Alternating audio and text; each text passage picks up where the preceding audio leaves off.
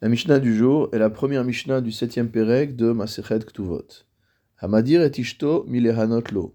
Nous parlons d'une personne, d'un homme qui a fait un vœu interdisant à sa femme de tirer profit de lui.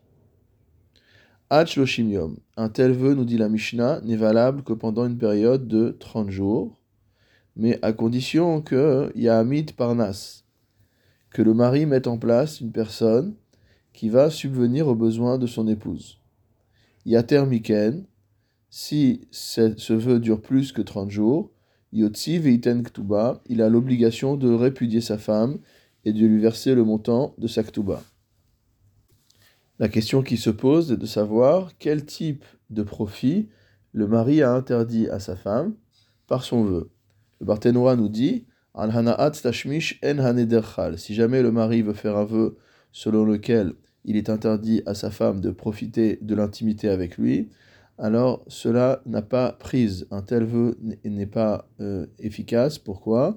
Mishum de badla, parce que le mari lui est assujetti du fait de la mitzvah de Ona, velav kolkemine le et il n'a pas le pouvoir de se détacher de son assujettissement.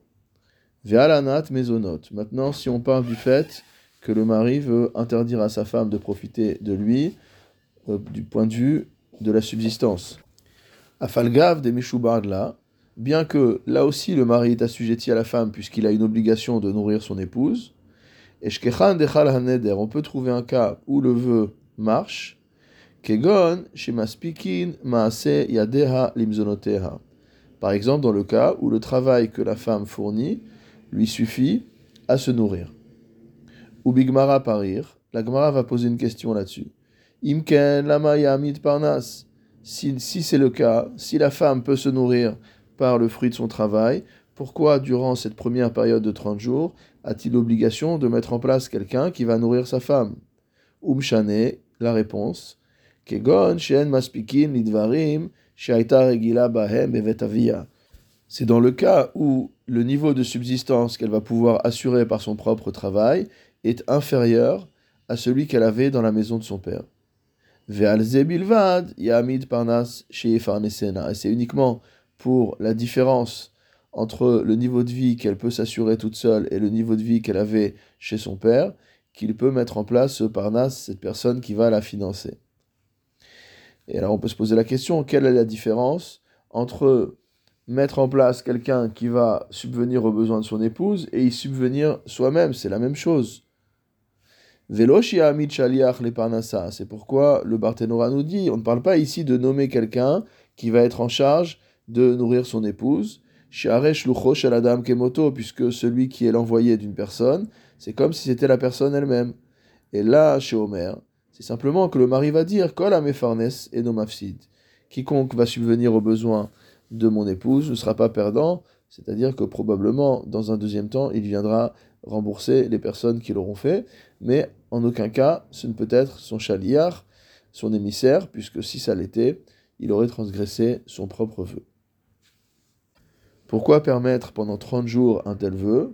Le Barthénois explique lo shama parce que pendant 30 jours, c'est pas quelque chose qui se sait, et donc il n'y a pas euh, d'effet négatif sur la réputation euh, du couple, sur la réputation de l'épouse. Tfe mishloshim plus que 30 jours.